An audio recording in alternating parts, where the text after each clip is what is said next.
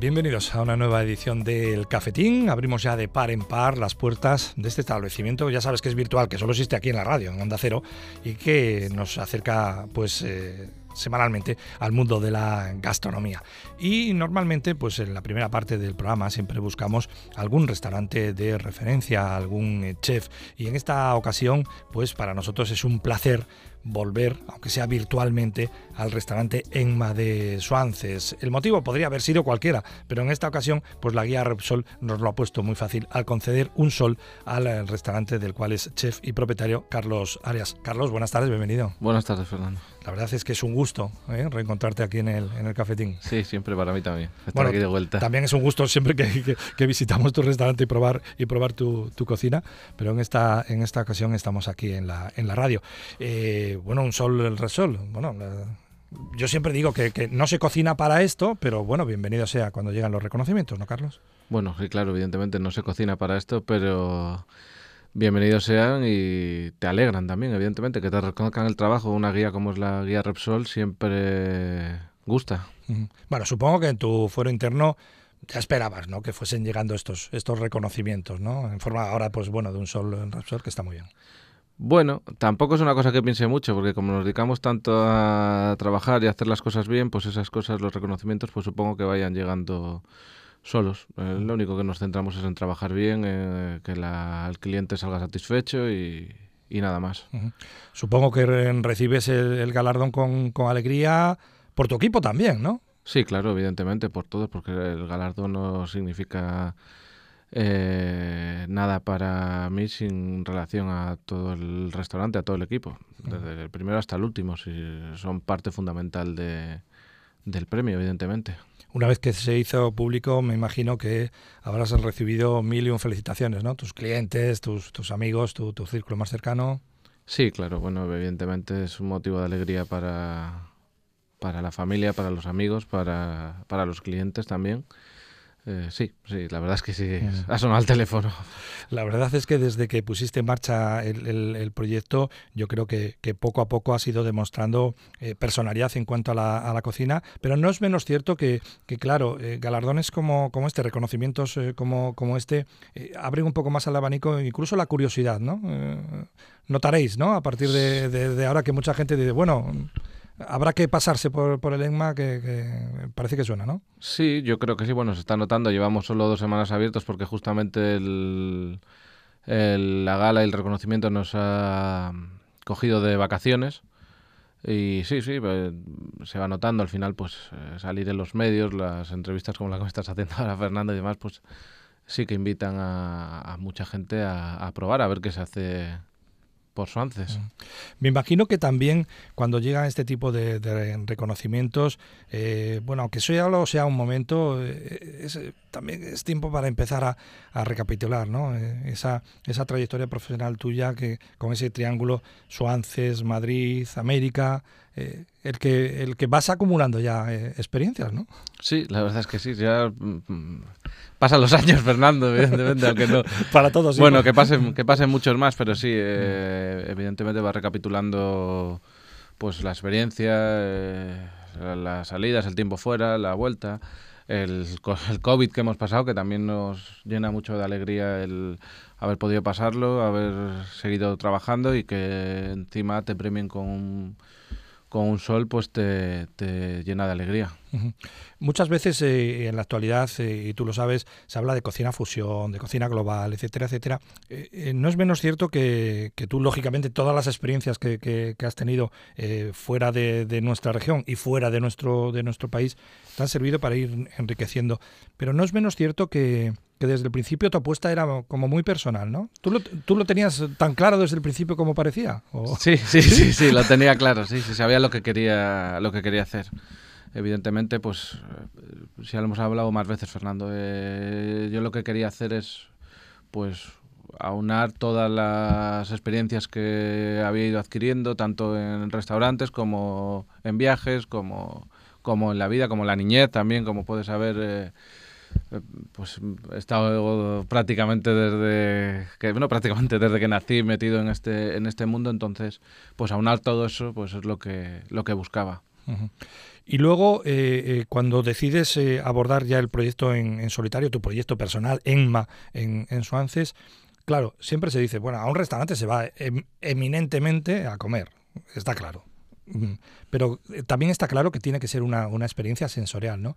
y, tu restaurante Claro, una vez que traspasas las puertas, da muchísimo más de lo que promete antes de entrar, ¿no? Bueno, las vistas, sí, de lo que te refieres. Mirar por la ventana también es importante, sí, claro que eso También alimenta, ¿no? El espíritu. ¿eh? Evidentemente, es, otro atractivo del, del, restaurante, contaba con ello. Quiero decir, va todo en conjunto, la cocina, el local, las vistas, evidentemente era algo con lo que contaba y con lo que contaba desde, desde antes de abrir, era lo que quería hacer. Me parecía que era el sitio donde Enma tenía que ser eh, su sitio, no, no, no, no, encontraba otro lugar para, para hacerlo. Tú cuando estabas eh, fuera de, nuestras eh, tierras, Carlos, pensabas, si algún día abro un restaurante, tiene que ser allí. Sí, sí, sí, no, y antes.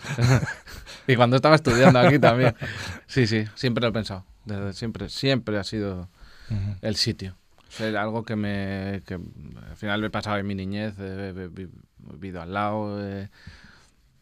Era ese, ahí o ahí. Ese, mar era el tuyo, ¿no? Eso es, eso es. Ese mirador.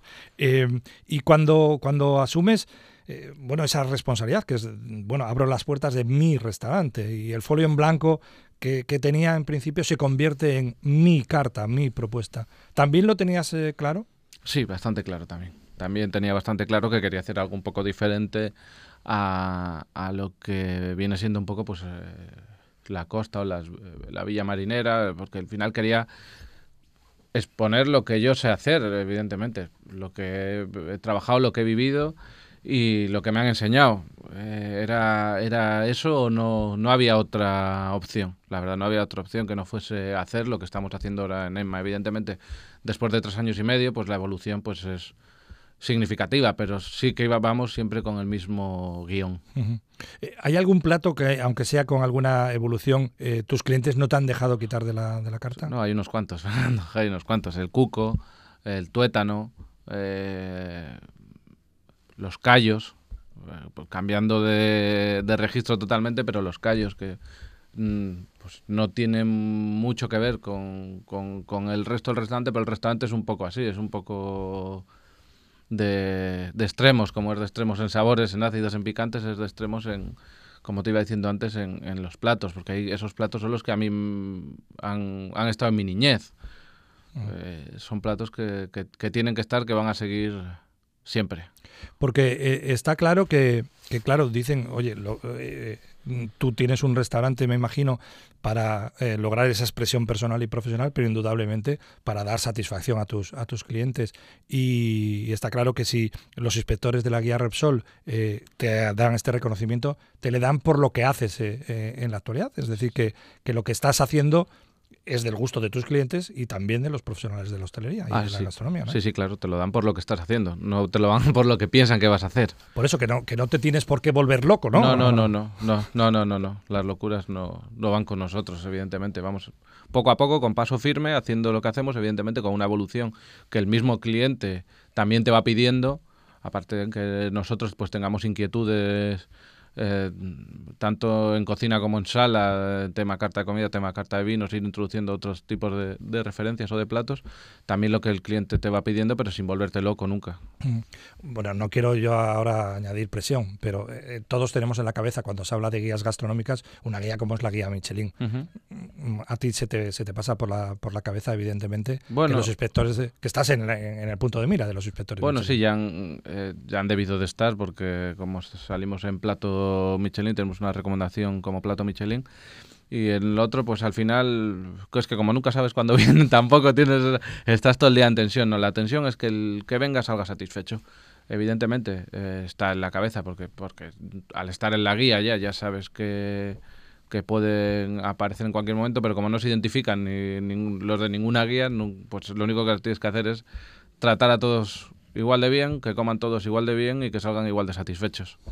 Eh, nos has eh, comentado que hay eh, platos inamovibles por ahora en tu, en tu carta porque la exigencia de tus, de tus clientes así lo, lo marcan. Pero ¿hasta qué punto te condiciona el, producto de, temporada, Carlos? ¿Te gusta decir, bueno, hay esto en el, en el mercado, lo puedo trabajar, o al final mi, mi estilo de cocina está tan definido que es independiente del producto. No, eh, siempre utilizo, intento utilizar producto cántabro, evidentemente.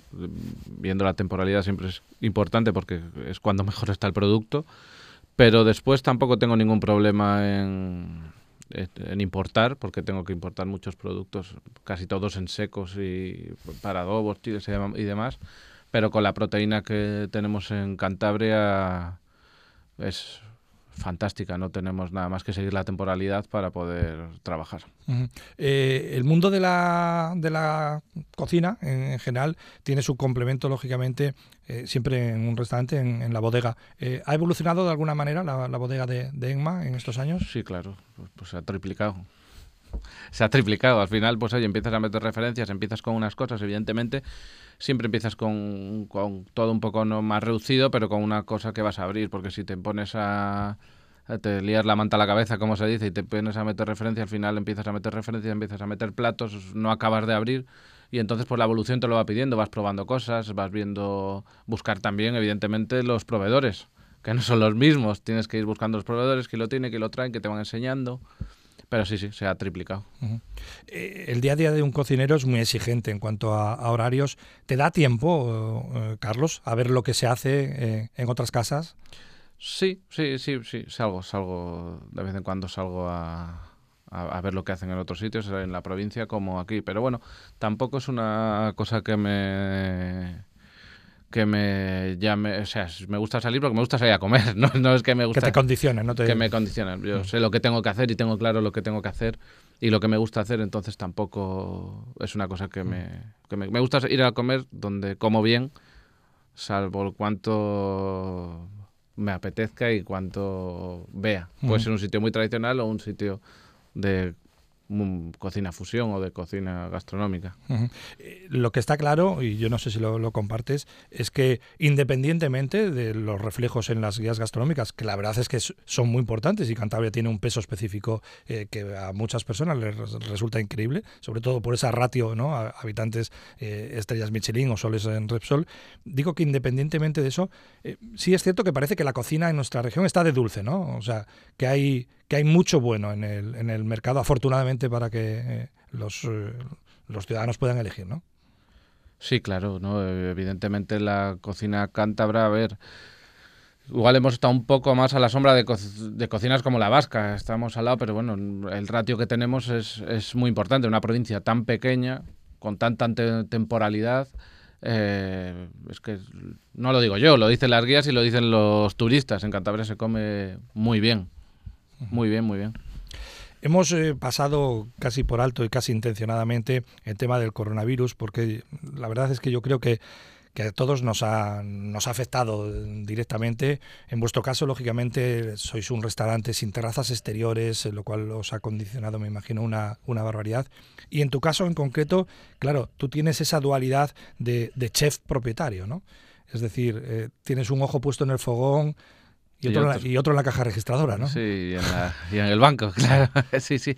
eso, eso condiciona, condiciona mucho, indudablemente, ¿no? O sea, quiero decir que es una responsabilidad añadida. ¿no? Sí, hombre, evidentemente no es lo mismo pagar las facturas que hacer los pedidos, está claro. Eh, pero bueno, eh, es que es lo mismo. Teníamos claro que cómo quería ser el restaurante, teníamos claro que también, eh, pues no era un, aunque, aunque podamos y tengamos espacio para poner una terraza, no iba a ser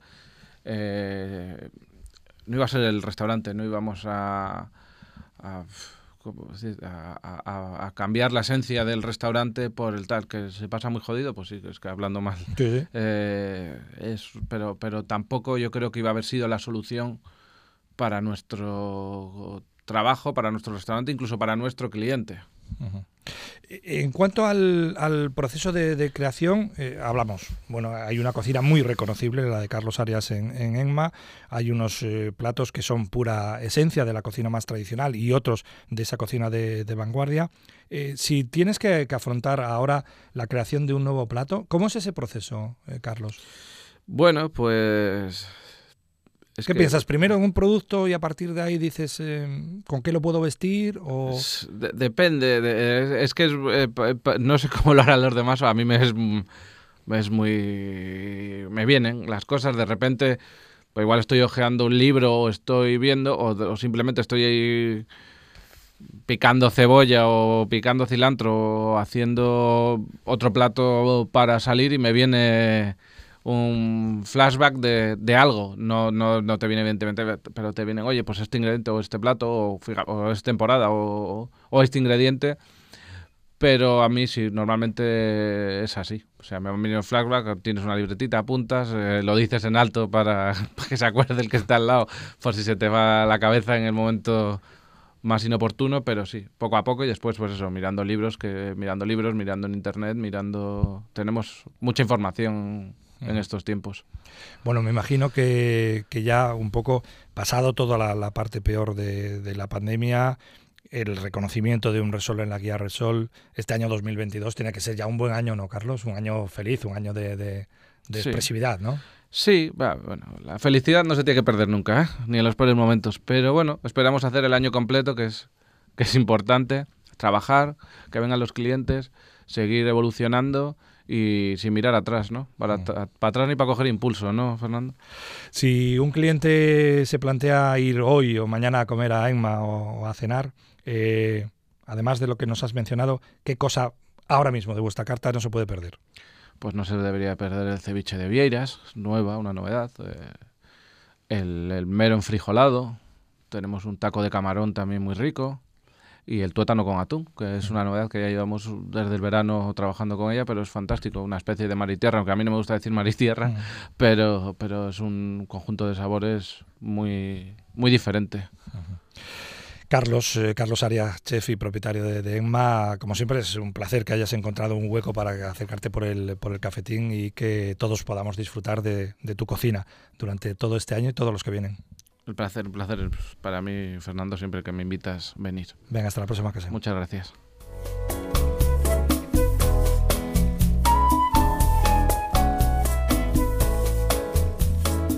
Bueno, una cocina con alma, una cocina con personalidad, la de Carlos Arias, que nos ha servido para abrir boca. Tenemos más cafetín, o sea que no os mováis de ahí. Lo que sí vamos a hacer ahora es ofreceros la noticia gastronómica del día.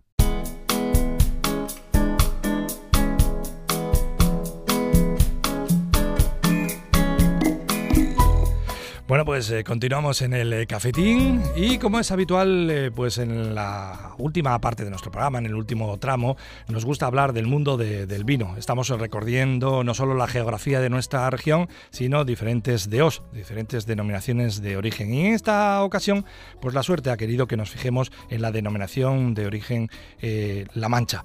Así que nos vamos hasta Albacete y concretamente hasta las bodegas Ayuso para encontrarnos con su enólogo, con Jaime López. Jaime, buenas tardes. Buenas tardes, Fernando. Bienvenido, bienvenido al Cafetín.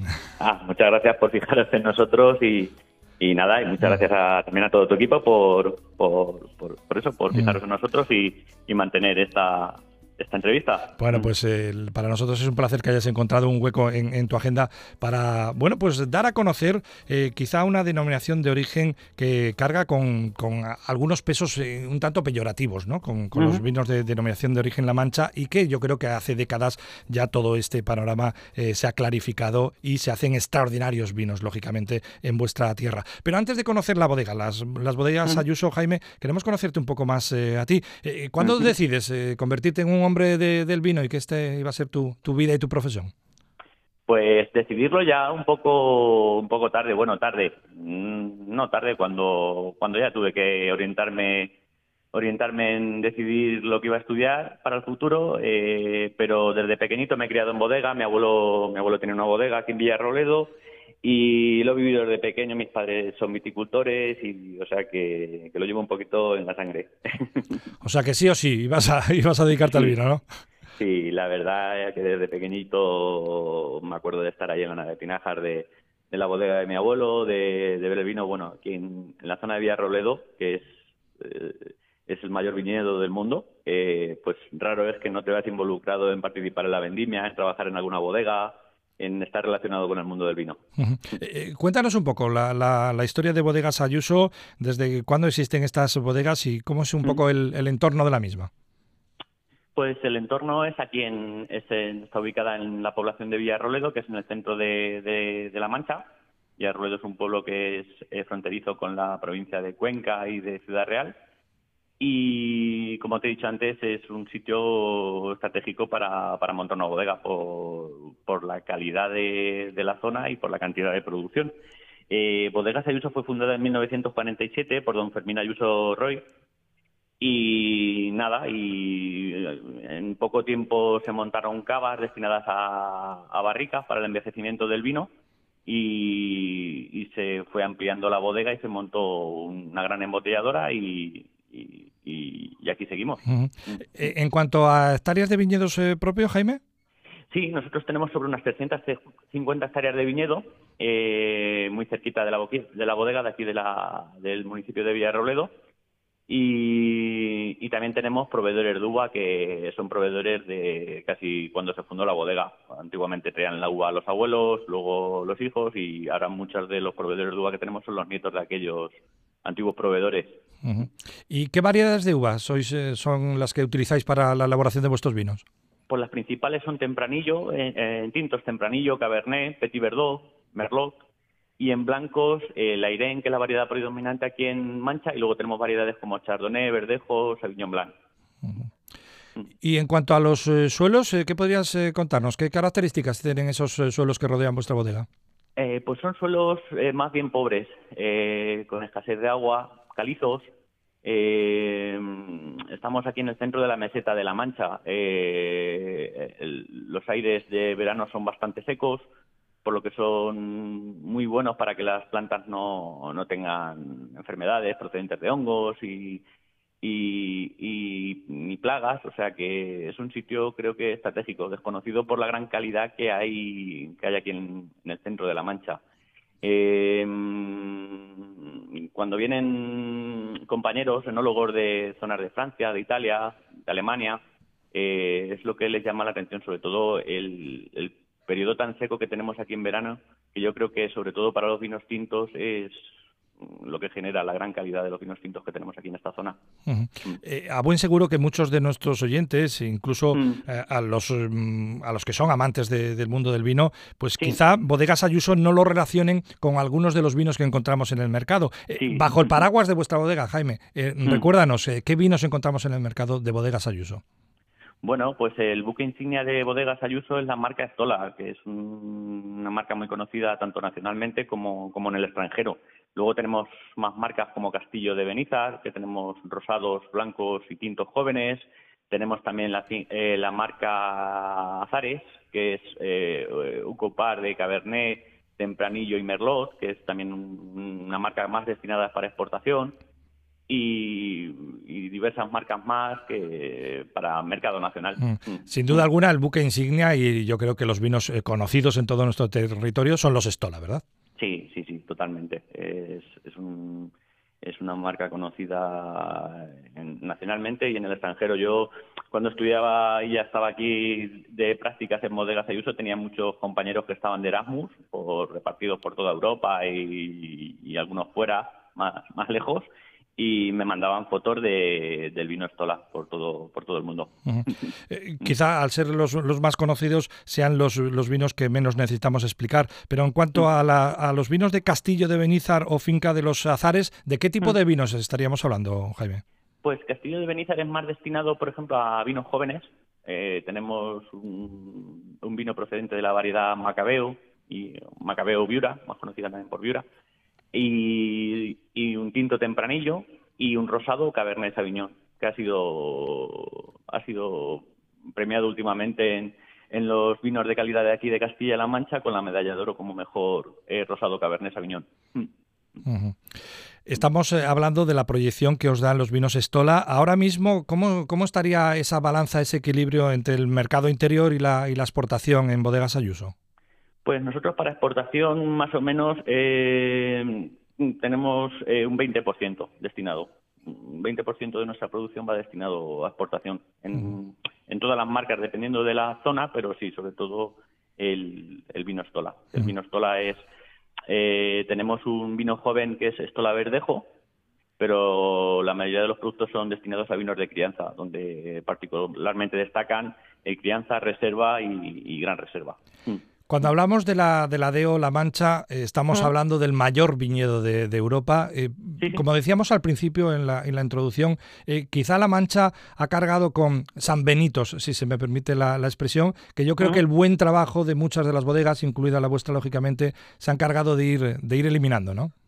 Sí, procedemos de la fama de de ser zona de vinos a granel, de proveedores de vino para, para muchos países del mundo pero pero yo creo que aquí, por ejemplo, en Bodegas Ayuso, yo hablo por Bodegas Ayuso, se apostó por, por embotellar, por la crianza de los vinos y por hacer un producto de gran calidad.